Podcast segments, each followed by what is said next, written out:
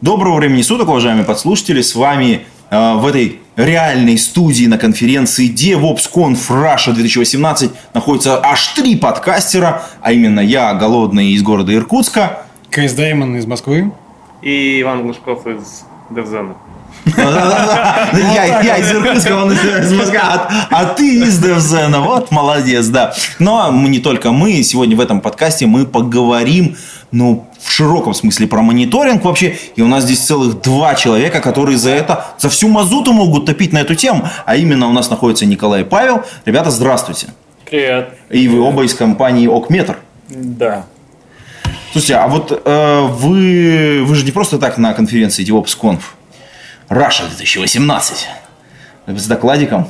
Расскажите, что был за доклад, про что это вообще, и мы, наверное, немножко должны про Окметр тоже поговорить. Я тогда глубоко зашел сразу, да? Ну, у меня был доклад про то, как мы внедряли у нас Kubernetes. Да какая-то боль, слушай. Нет, это не боль, это процесс. А, да, ну, У меня первый раз это, да, ну подожди, это процесс, все нормально. А, кстати, доклад назывался, эм, как там? Kubernetes для тех, Кому за 30? Да, кстати, кому за 30, можете Этот тут же выключить. А, ши, помечен шилдиком 30 плюс. Да, 30 плюс, да. Поэтому да, уберите детей и тех, кому меньше 30 от, э, соответственно, ваших приемников. И, и продолжаем. Ну, по жесткачу будет, собственно, значит, подкаст. А как это все происходит вообще, собственно говоря, внедрение в Нет, главное компании? зачем? Главное зачем? Давай да, начнем вот, издалека. Кстати, зачем? Чтобы управлять ресурсами есть у нас была задача, у нас нету задачи CI-CD делать, у нас его нету. А как бы задача управлять ресурсами и запускать наши сервисы на каком-то множестве серверов есть. И это стало э, делать на текущих инструментах больно, ну, не больно, а сложно. И мы приняли решение, что мы хотим Kubernetes. Но я вот знаю, что очень часто Kubernetes, э, ну, одна из главных мотиваций с точки зрения, ну, как бы разработки, это уплотнить каким-то образом на своих серверах, ну, так сказать, э, ну, плотность размещения ресурсов. Нет, просто более эффективно использование ресурсов. Да, более эффективно ресурсов. А у вас какая-то немножко другая как бы история. Нет, я бы сказал, что то, то, что ты называешь, как раз у большинства компаний нет такой мотивации. У них uh-huh. задача э, построить абстракцию над серверами для разработчиков. Ага, вот так. А как бы у нас задача противоположная, как раз э, использовать емкости, использовать ресурсы для запуска своих сервисов. Угу. Ты рассказывал о вот этом вот всем внедрении. Ты рассказывал э, в настоящем большом, в главном зале. И, конечно, будет видос, и, конечно, будут какие-то материалы. Но вот э, до тех пор, пока они появятся, э, что бы ты мог такое, как тизер завесить для наших подслушателей? Ну, это история про то, как э, начать внедрять Kubernetes и не утонуть в новых для себя терминах, понятиях, словах и технологиях. Как взять только самый минимум и сделать первый шаг, внедрить, э, откинув все лишнее и там поборов свои, не знаю, там страхи, сомнения и все такое, все такое. Вот, ну, как просто вот взять и сделать. Угу. А сколько времени вообще в компании Окметр заняло вот, вот эту собственно говоря, Полтора внедрение. человека месяц, а где-то календарный месяц. Очень быстро. Да, мы очень небольшие быстро. в плане инфраструктуры и сервисов. Угу. Будьте осторожней. И мы помолчим, мы это вырежем просто, вот, просто весь этот кусок. Вот, вот, вот это вот все сейчас. 10 секунд они там по поорут. Погнали. А, да, ну шоу-ноты, конечно, мы в шоу-ноты, если уже в, к моменту выхода подкаста появятся видосы, мы, конечно, положим всякие ссылочки, но если нет, то, соответственно, мы завешаем эти тизеры и потом в следующих выпусках подкастов обязательно добавим. А, кстати, хороший вопрос. А на чем или каким образом вот это оркестрировалось ваше решение до того, как у BS появился Kubernetes? Ну, голая железка с операционкой, с Linux. И Ansible туда ставил. Когда пакеты, когда бинари прям притаскивал и запускал. Угу. А можно понять масштабы примерно? То есть количество серверов, количество разных сущностей, сервисов, бинарников? Сервисов около 10. Угу. Это не считая stateful сервис, не считая Cassandra, Elastic угу. и прочего, что у нас есть. А это именно наши сервисы. Количество серверов, ну, там пара десятков. Угу. А в какой момент стало больно уже? То есть, да. вот, что, то есть, когда вот уже боль возникла, что типа что-то, когда этот трамвай идет не туда. Когда возник э, третий тип купленного dedicated сервера, угу. и в инвентаре Ansible началась совсем мясо, что на этом сервере то и то, а на этом то и это. И вот когда началось уже такое, что ты не помнишь, где больше всего ресурсов осталось, считать это в голове уже невозможно. В мониторинге показывается факт, но не показывается то, что ты э, при максимальной нагрузке получишь. Поэтому уже пришла необходимость это делать более как-то... Ну, динамически, я, так сказать, с меньшими, получается, за, ну, усилиями. Да, да. Слушайте, ну это как бы такая как бы типичная история. То есть ты находишься в состоянии, что у тебя такой какой-то фарш на тебя летит, в общем, из мясорубки, и ты такой типа, а, блин, что делать? Слушай, Нет, когда а ты вот... внедряешь кубернетес, вот тогда на тебя начинает лететь фарш. А, вот так, да? Да. А до, до этого как-то ровными пластами, да? Ну да, он как бы нарастал, нарастал по кусочку. А То тут... есть, получается, бывает иногда тяжело даже понять, что у тебя начались проблемы, потому что как бы слишком маленькие инкрементальные усложнения. Начались проблемы, мне кажется, ну то есть про какие проблемы мы говорим? Про проблемы того, что выкатывать это сложно. Ну там все-таки единица прибавления сложности это там новый, новый сервис, да? Угу. И там, мне кажется, все равно это заметно. То есть когда ты понимаешь, что их у тебя, ну, все знают число 7 плюс-минус 1, да? То есть когда их у тебя 7, ты помнишь, что происходит. Когда у тебя их не 7 сущностей, которые тебе надо вот оперировать, ты уже начинаешь теряться и класснее использовать какую-то вот автоматизацию, которая тебе их сводит обратно до 7 или меньше, правильно? Ну, то есть, э, кратко, кратко для тех, кому больше 30, если у тебя больше 7 серверов, переходи на Kubernetes. Больше 7 сервисов, сервисов, сервисов или да. больше 7 типов серверов. Да, больше, да. больше 7. 7 Просто больше, больше что-то больше 7 все, переходи на да, Kubernetes. Да, а, да, нормально. Да. Все, это совет для 30-летних, да, кто уже не шарит, да? Ну, точнее, медленно шарит. Запастись человека месяца, мы начинаем. Обрежь все лишнее да, как бы, и скелет, скелет внедри, а потом а можно нарастить. Что в этот человека месяц входит? Я имею в виду, если взять полную установку всего и подготовку ко всем непредвиденным обстоятельствам, понятно, что там будет больше, больше месяца.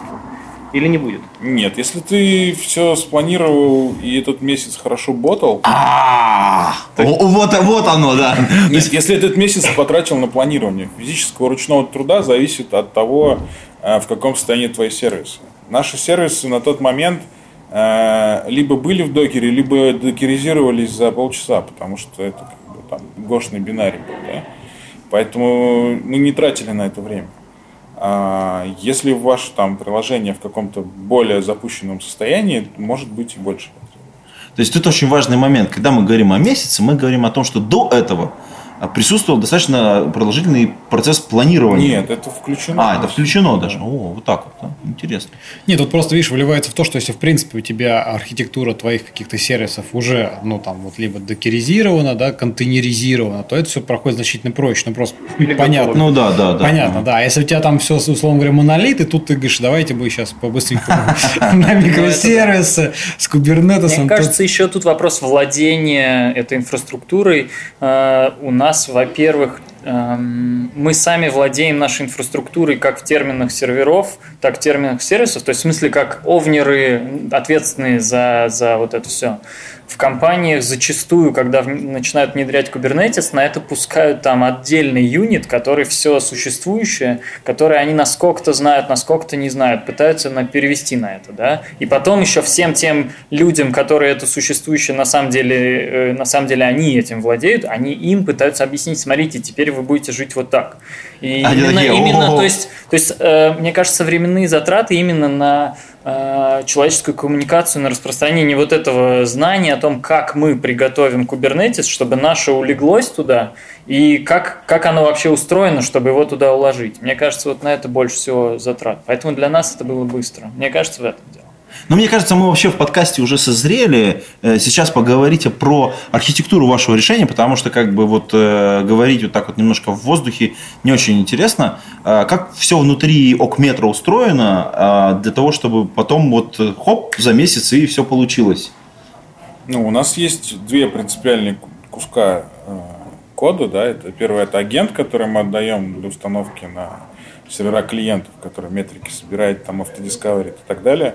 А, и вторая часть это облачная, ну, как бы серверная часть, которая принимает от коллектора, ну, как бы коллектор принимает метрики, и дальше с ним происходит там, не знаю, укладывание на хранение, проверка триггеры, там, наши там гигантский сет вот этих вот эвристик, которые проверяют, что там что-нибудь сломалось, не сломалось и так далее. Вот эта вся штука серверная, она устроена как раз в десяток сервисов и какое-то количество хранилищ тех или иных. Там, включая Кассандру, мы недавно серьезно подсели на Кавку, а у нас также есть Эластик, совсем чуть-чуть Postgres. Здесь мы должны обязательно передать э, привет одному из наших э, подкастеров, который э, Кавка, Кавка, Кавка. Да. Но, кстати, когда ты говорил о сервисах хранения, то есть вот Кавка как это как механизм, собственно говоря, а что под низом, то есть где физически все хранится? Кавка это вал, ну, да. Вот. Э, прежде всего, данные, как мы знаем, с РСУБД должны попадать в вал. Ну, понятно. Вот. Данные попадают в вал, а дальше, в зависимости от э, ну, как бы задачи, они попадают либо в оперативное хранилище, которое там, вплоть до того, что в памяти хранит последний хвост, а оно попадает в сервисы, которые их э, укрупняет, делает какие-то продолжительные куски, и потом на архивное хранилище, ну, с, как бы архивно-оперативное он укладывает блобы гигантские в Кассандру. Ага, вот так. Да.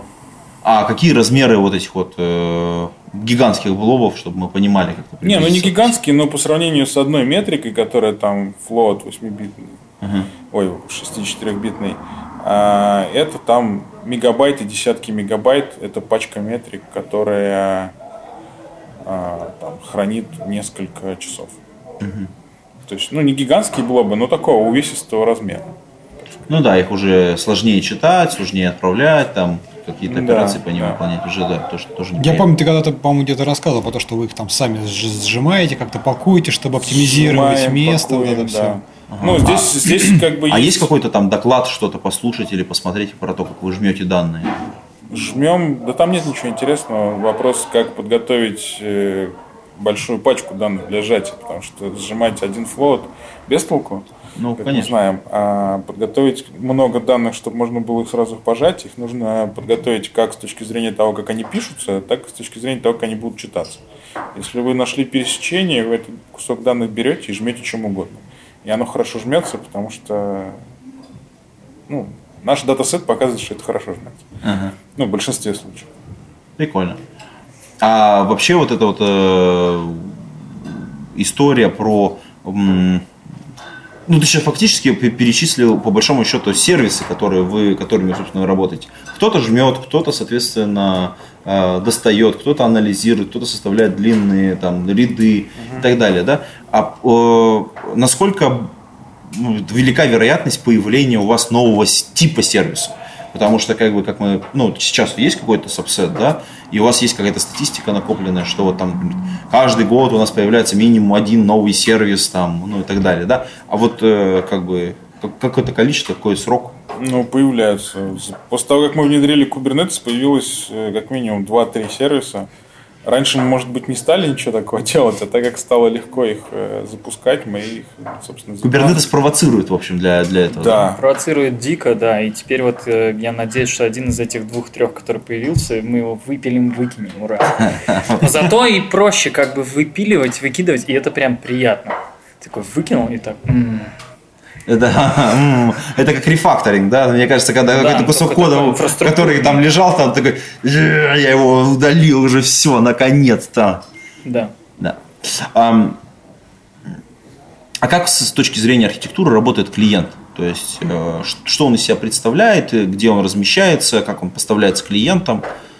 Это гошный бинарь, угу. который поставляется клиентам в виде, ну, если это установка обычная, то представляется там э, скрипт, который устанавливает э, сервер, ну как бы агента. Если это Kubernetes, то это спецификация для демонсета. Угу. Если это докер, то это сценарий там докер run, тра-та-та. Вот. А, но в целом это один и тот же бинарь, который сам все делает, и он знает, как достучаться до коллектора всеми правдами и неправдами и в обход всех возможных проблем, которые, которые мы знаем. Сетевых.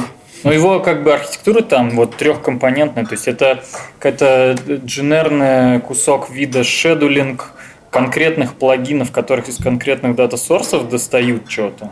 А, и там же, соответственно, э, код автообнаружения, ну, общий код для автообнаружения плагинов. То есть, если вы ставите агента на машину, которым какой-то сервис запущен, там база данных такая или другая, у него есть общая часть, которая вычисляет, какие там процессы и контейнеры запущены, и по ним конкретная часть конкретного плагина запускается и уже начинает оттуда собирать данные.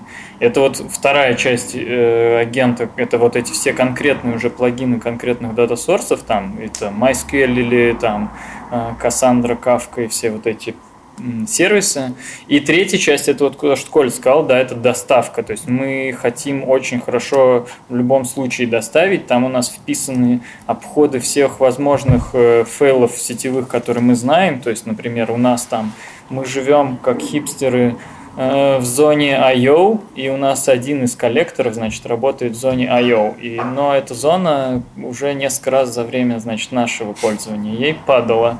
Э, и у нас, например, есть обход такой ситуации в коде, не говоря там про, ну, тип, какие-то более простые вещи, типа э, тайм-аутов и прочее. Так вот, иногда как бы агент еще и не может это все доставить, тогда он это складывает локально на диск, в ограниченном объеме, опять-таки, потому что это целевая машина, продуктивная чья-то.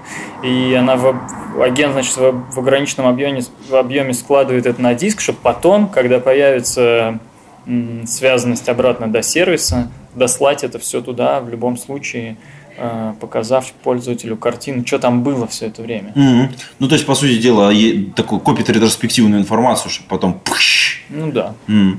А, слушайте, а вот э, с этой точки зрения агент, он как-то обновляется? Ну, то есть вы имеете механизм автоматического обновления агентов? Или это, ну, то есть как бы тоже другим сторонним программным обеспечением делается? А, он умеет обновляться, но там по ряду причин это может быть клиентом выключено. Угу. Вот, соответственно, обновление агента это очень важная штука, потому что бывают э, баги, бывают э, какие-то неоптимальные штуки, бывает э, выходит поддержка нов, мониторинга новых сервисов, и для всех удобно, чтобы это происходило там в фоне. Есть ряд э, компаний, у которых есть э, с точки зрения безопасности на этот счет опасения, но это решается. Угу.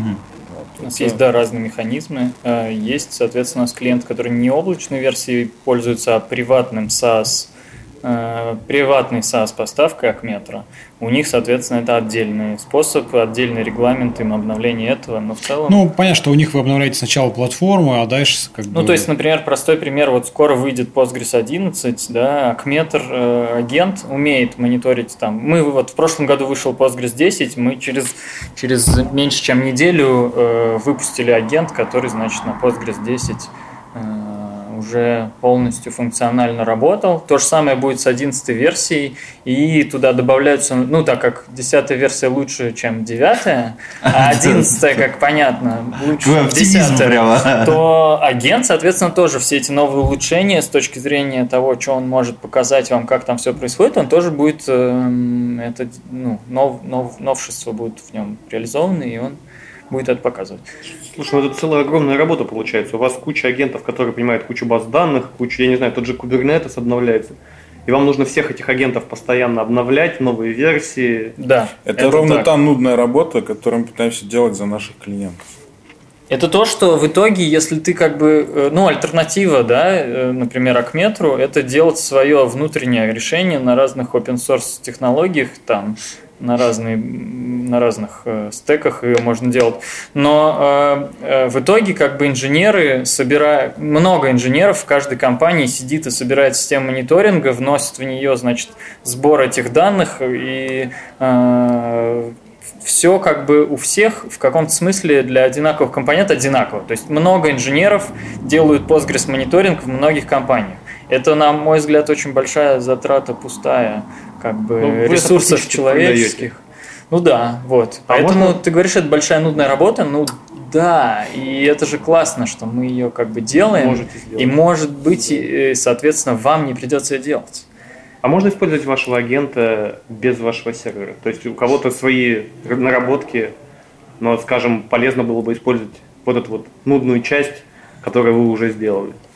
Не, у нас такой поставки нету э, по двум причинам. Значит, наш, э, наш агент поставляет данные, да- модель данных у агента очень хитрая. То есть вот есть современные хранилища Time Series, которые умеют так называемый Metrix 2.0 формат, а наш агент присылает данные в еще больше, более сложном формате, чем Metrix 2.0. Там кроме нейма метрики и словаря, ну, ключ значения, который аннотирует конкретный инстанс этой метрики, у нас еще есть сверху над этим такой словарь, который аннотирует теперь data source, с которого э, эта метрика приходит, чтобы это нужно для двух вещей. То есть, в принципе, этот словарь можно было бы с, ни- с- с обычным словарем э, Metrix 2.0 объединить, но это нужно для, э, для двух вещей. Это прежде всего с бизнес точки зрения нужно, чтобы отличать, например, метрики там, с, этого, с этого кластера Postgres, развернутого в Kubernetes, от другого кластера Postgres, развернутого в Kubernetes, хотя там они, я не знаю, с точки зрения Postgres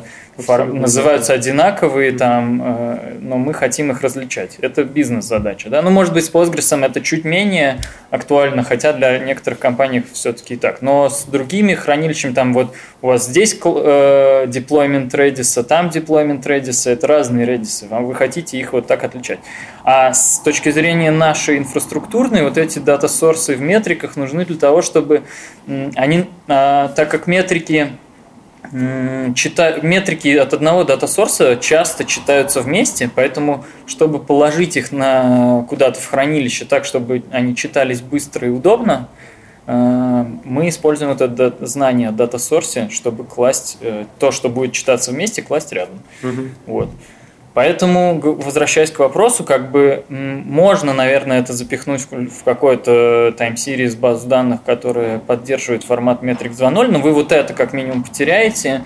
А еще и по факту мы собираем такое большое количество метрик, которые просто сами по себе, без поддержки нашей веб-частью продукта, э, она все равно это очень просто много данных, с которыми вы все равно не разберетесь. Наши, мы автоматом показываем графики под все эти метрики, правильно собранные графики, в которые вы можете дрилдауниться, чтобы посмотреть особенности на той части подсистемы, на этой части подсистемы.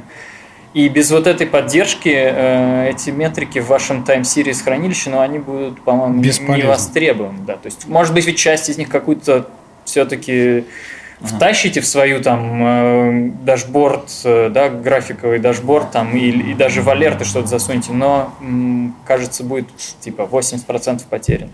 Потому что агент, например, в среднем с машин собирает э, ну, тысячи метрик, там вот 6-8 тысяч метрик в среднем с одного сервера.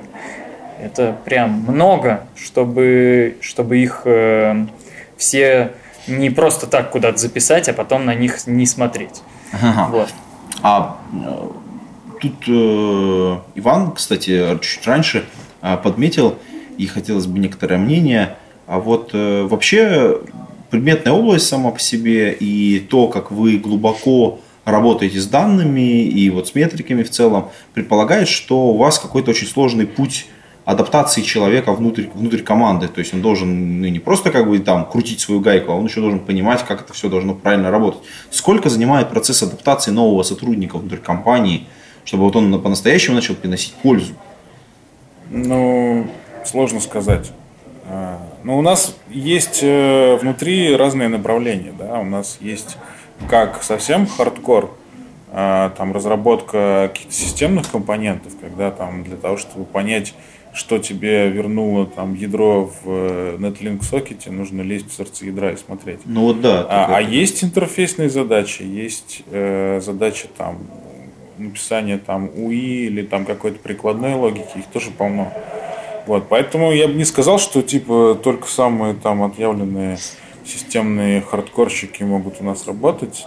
Нет, у нас полно всяких разных задач. Нет, тут, знаешь, ну, вот когда там системные какие-то вещи, понятно, там просто какой-то там гуру Linux, тут полез, он там ковыряется, разбирается. Здесь, скорее всего, интересно, а, знаешь, вот когда те самые экспертные, вот ваша экспертная вот эта составляющая, да, собственно, которая, в принципе, является, ну, таким одним из главных компонентов. Что собрать это одно дело, как там 8-10 тысяч, что с ними дальше делать? Но мы, и, мы и ваша потеряли надежду найти человека, который бы мог с продуктовой точки зрения это... То есть ну, приходится навязывать то, что у нас есть. Ну, во-первых, это нельзя сказать, что у тебя есть такая, ну, чутье, чуйка, да, оно развивается со временем. То есть мы же изначально Акметр делали тоже как платформу для метрик. Другое дело, что она никому не нужна, потому что люди не хотят ничего собирать, никакие метрики. А потом мы понимали, что это нужно и как. И у нас уже сформировалась внутри методология, которая внутри мы распространяем о том, что если ты показываешь человеку график, он должен быть ну, actionable, то есть человек должен, если увидит там аномалию глазами, должен понимать, что ему делать, чтобы она пропала. Вот. И э, так, подобного рода вопросы, или там, как, как э, что, какой график показать вперед, да? Вперед надо показать график, который охватывает там, ну, самое вероятное место возникновения проблем. То есть график должен что-то показывать, и на нем должно быть видно проблема. Желательно, чтобы графиков не было много.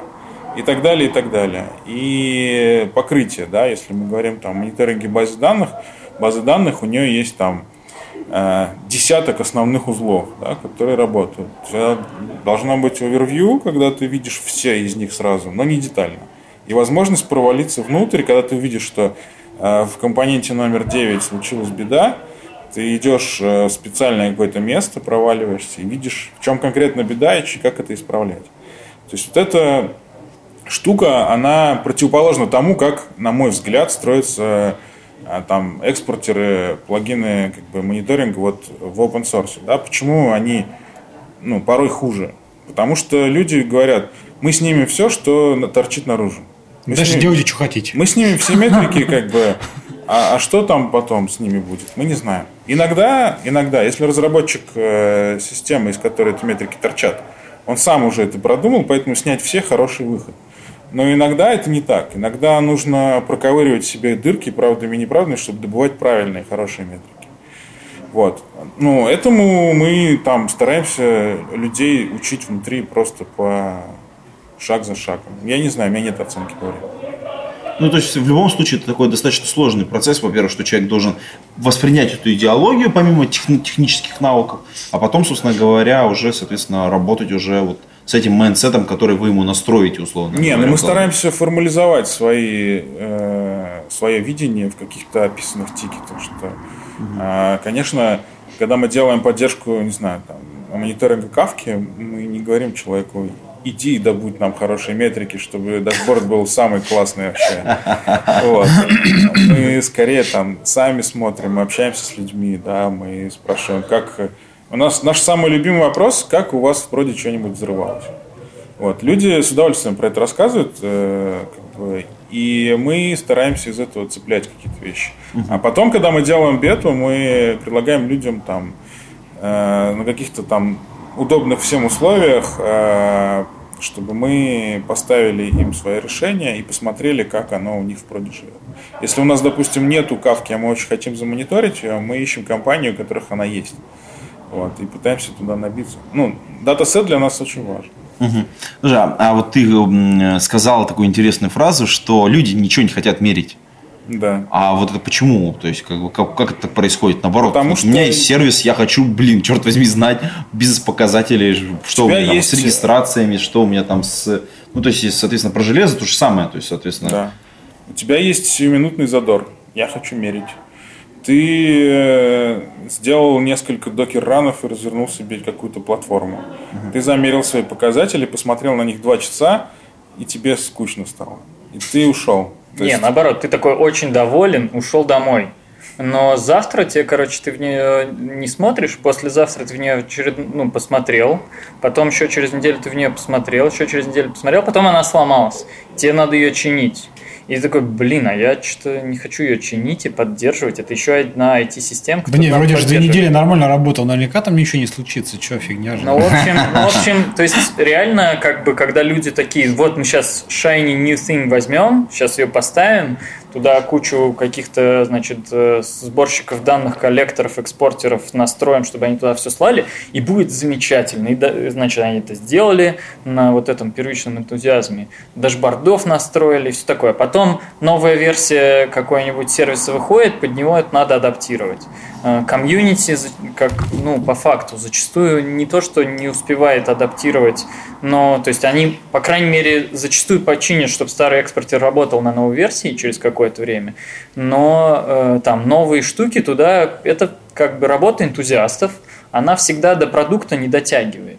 Вот, тут как бы возникает такая дихотомия, э, на мой взгляд. Вот есть вендор, вендор, есть классические вендоры сервисов, там, ну, Oracle, да, они поставляют классный тулинг для своих систем. То есть там действительно много всего видно. Если ты умеешь его читать, ты реально там все можешь понять, как там все работает и что делать.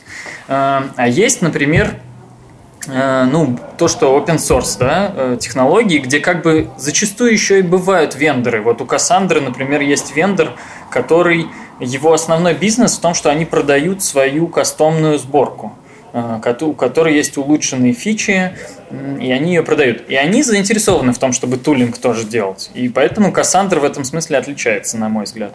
А другие, например, open source технологии, у них вендоры, если бизнес-модель вендора построена на том, что вендор продает э, саппорт, в смысле, что он как бы ваши проблемы превращает в свои деньги, или, э, или консалтинг, это когда ну, не acute проблемы, когда вот прям что-то случилось, и вы в этот момент ему платите, а типа, ну, она у меня тормозит там, вот у меня эластик, он тормозит, я иду в компанию, которая называется таким же образом и покупаю у них поддержку. Они, как бы, с одной стороны, заинтересованы давать тебе тулинг, чтобы получить больше adoption у этого эластика. С другой стороны, они не заинтересованы, чтобы этот тулинг был классный и решал все вот эти проблемы, потому что тогда у них не будет бизнеса по консалтингу, по разрешению этих проблем. И вот это вот такая ситуация с э, open source технологиями, на мой взгляд, ну, в смысле, с их тулингом, с мониторингом в частности, угу. что даже если у open source штуки есть вендор, который, казалось бы, ну, сделай классный тулинг, э, он зачастую как бы не такой классный, потому что бизнес, ну, конфликтует с бизнес-моделью основной вендора. Mm-hmm. Вот. И мы тут как бы такая независимая сторона, мы как бы и как бы мы и не вендор, потому, поэтому мы заинтересованы, и, и, и мы не комьюнити, потому что мы вот пытаемся сделать продукт, а не какую-то штуку, которая для галочки, там, вот у нас есть мониторинг. А, ну, а вот э, по большому счету, когда делаешь свой собственный сервис, ты, как правило, очень сильно заинтересован, ну, по крайней мере, какая-то часть твоего бизнеса заинтересована в том, чтобы были бизнес-метрики. То есть там, ну, как я уже там чуть ранее перечислял, это там, ну, например, количество регистраций, время отказа, там, ну, прочее, вот там, и достаточно большой набор сабсет. И, и, как правило, вот на это точно компании, ну, закладываются. То есть они это поддерживают внутри себя, они эти метрики собирают, куда-то шлют и так далее. А я правильно понимаю, что в принципе они могут завести эти метрики к вам внутрь метра и там это, так сказать, смотреть вместе еще и с системными? Да, у нас есть э, плагины для сбора кастомных метрик, и зачастую эти кастомные метрики являются бизнес-метриками. То есть э, мы даем там легкий способ, там, селектом по базе посчитать какие чиселки, которые тут же вывести на график, в табличку, не знаю, построить там по ним триггеры, там дашборды.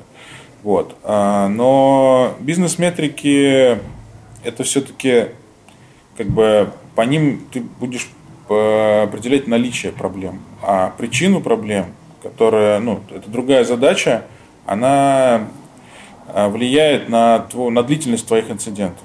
Угу. И наша основная как бы, работа, ну, то есть наша основная задача решать именно сокращение длительности поиска причин проблем. Угу. То есть инцидент это как бы два куска, да, ты сначала понимаешь, что происходит, потом ты чинишь.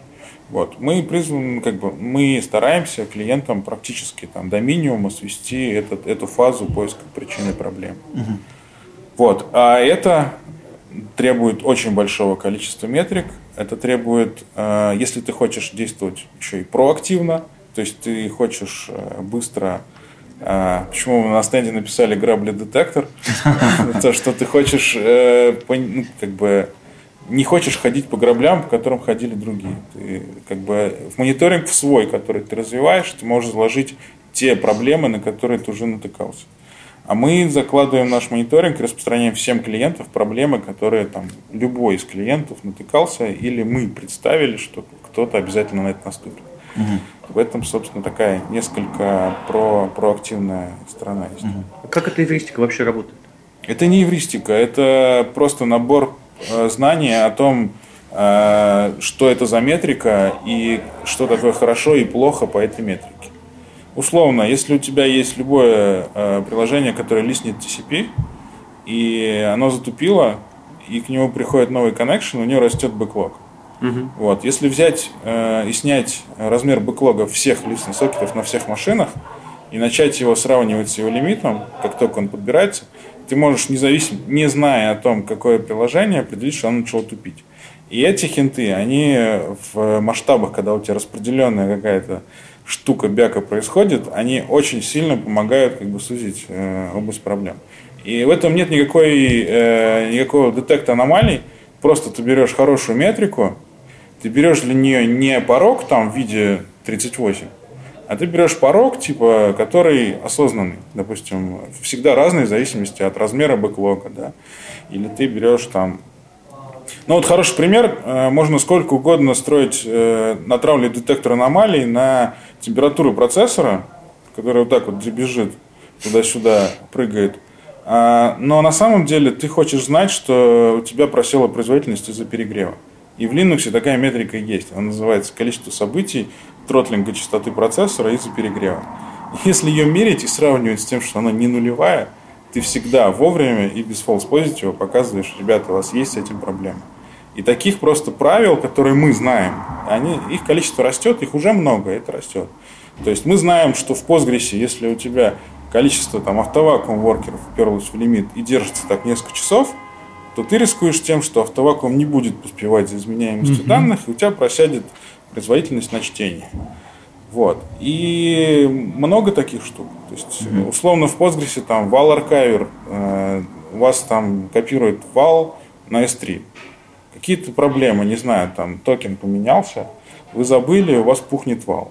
S3 легло. S3 легло, ну тоже вариант. Ну, мелочь, да, бывает. да, да. Всякое бывает. Вот, а это автоматно. Если такие штуки все показывать, ну, вот как приходит. На самом деле я э, пытался сформулировать такая философская штука, как развиваются системные администраторы по карьере. Сначала они приходят и не понимают, что они делают, а потом у них нарабатывается набор практик, э, которые они уже проходили. Они знают, что если на сервере большая нагрузка, я кручу такой-то sysctl в значение волшебное, которое мне в блокнотике сохранено.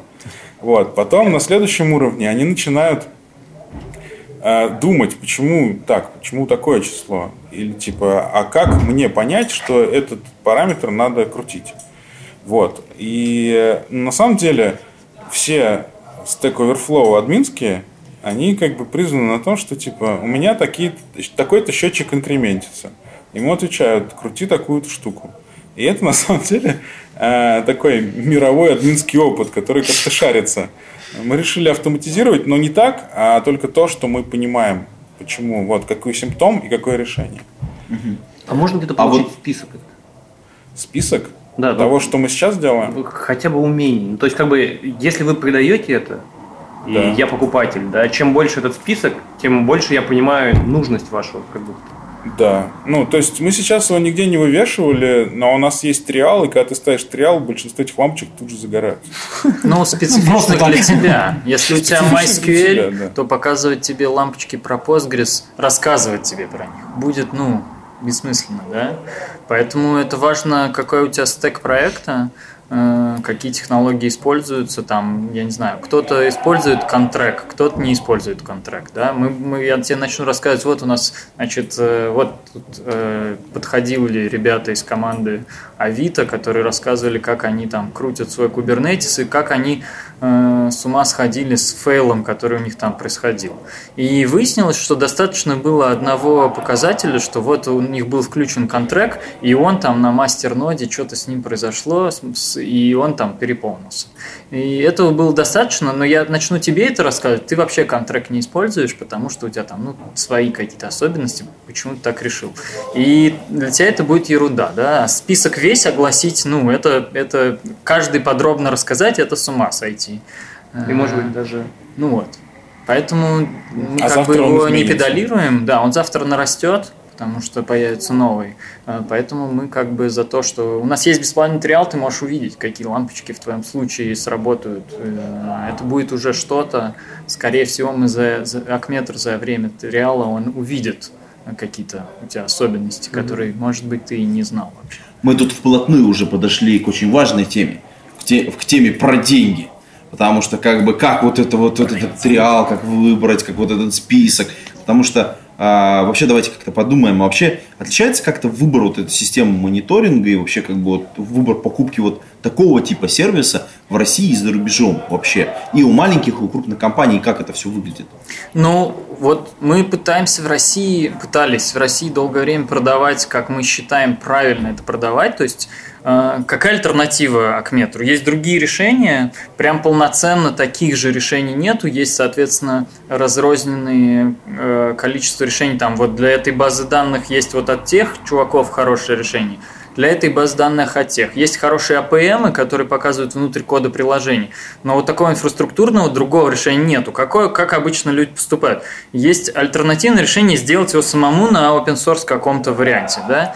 И в России, например, никто, э, мы, мы пытаемся, ну не никто, наверное, но мы пытаемся все время рассказать, ну смотрите, вы посчитали, сколько вам будет стоить вот это развертывание, вкладывание туда сил первоначальных, нам говорят, ну я разверну, у нас уже Kubernetes есть, соответственно, я там Kubernetes э, сделай то, Kubernetes сделал все, все, оно развернуто. Дальше я сделаю экспортеры там везде намечу, и у меня все готово, а вы хотите за это денег.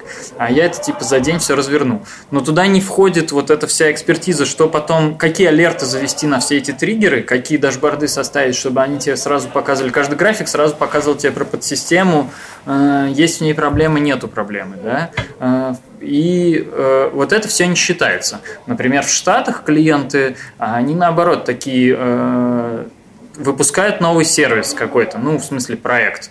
Э, У него там какая-то инфраструктура. И они такие, о, нам нужно, значит, раз эта инфраструктура, нам надо ее покрыть. Мы, конечно, может быть, можем сами на open source это делать, но мы, взращивая эту экспертизу, как бы потратим на сам... Там время людей чуть дороже, чем у нас, и поэтому они его считают лучше. Э, Хотя на самом деле у нас время инженерное тоже довольно дорогое. Э, И вот, и они такие смотрят, какие есть на рынке решения, выбирают их, они реально считают, сколько, значит, это будет им на той системе, сколько им будет на этой системе, сколько, если они скомбинируют несколько, как они альтернативно будут жить без этого вообще, и что, что они могут сделать из open source. И это совсем другой процесс, они вот реально как бы, у них есть вот этот вот менеджер проекта, он технарь, это человек-технарь, потому что он выбирает техническое решение, это не может быть какой-то непонятный закупочный менеджер, да, который там стулья закупает.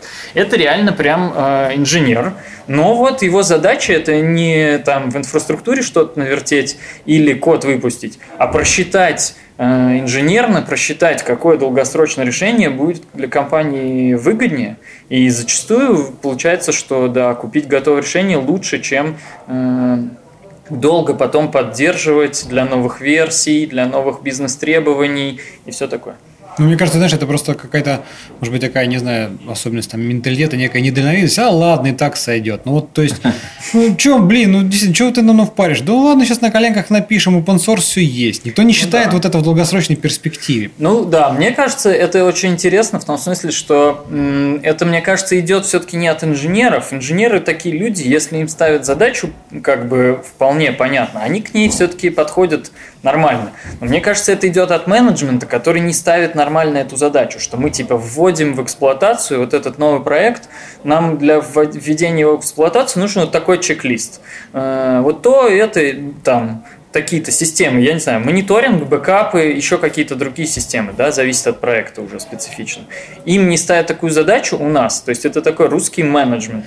Не, а знаешь, а мне кажется, тут еще вот какая может быть ситуация. Смотри, это как бы, да, ставят, ну, приходит менеджер, говорит, так, ребят, нам надо мониторить. Ну, вот как бы такой, по самой задаче, да, нам надо мониторить все. Все ну, что такое мониторить? Ну, буду снимать метрик, если CPU больше 90, загораю, ну, включу красную лампочку. Да, никто вот заранее, и в принципе, наверное, это как раз вот, Коля об этом каждый раз говорит, что никто не хочет ничего собирать и не понимает, что нужно собирать. Понимаешь? То есть, как бы вот сказать слово хотим мониторить это одно, а, а поставить задачу и сформулировать, понять вот именно вот эту экспертизу, как бы, что надо на самом деле задача не мониторинга. Задача сделать так, чтобы все работало, да, а ну, да. как бы Но составляющая это... этого решения этой задачи это мониторинг, более того, проактивный, с экспертизой, с пониманием, какой метрика за что отвечает, вот это все. Вот, вот Мне кажется, это, это вот та область, в которой нам, как э, российскому сообществу инженерному, надо расти и перенимать опыт коллег, то есть не только вот именно там снятие барьеров, э, в рамках DevOps, но и какое-то инженерное э, DevOps видение именно DevOps должен решать задачу бизнеса, в частности, задачу бизнеса оптимизации там, общей, общей цены да, решений. Ну, вот это такая вещь, которую, мне кажется, всем стоит нам учиться делать. Не скажу, что мы ее делаем, я лично, что я ее делаю супер круто, но мы общаемся с вот этими зарубежными клиентами, и на их, ну, от них мы вот, я лично от них этому учусь. Это мне кажется, очень здорово. Круто. Круто. И на самом деле мы сейчас находимся на конференции, я напомню, DevOpsConf Russia 2018, собственно говоря, где как раз ребята делятся опытом, мы выступают, собственно говоря, вот Николай выступал, ребята выступают со своим стендом, и в следующем году, конечно, конференция повторится, и можно будет приехать и, собственно говоря, еще раз поделиться опытом, понять, что происходит нового.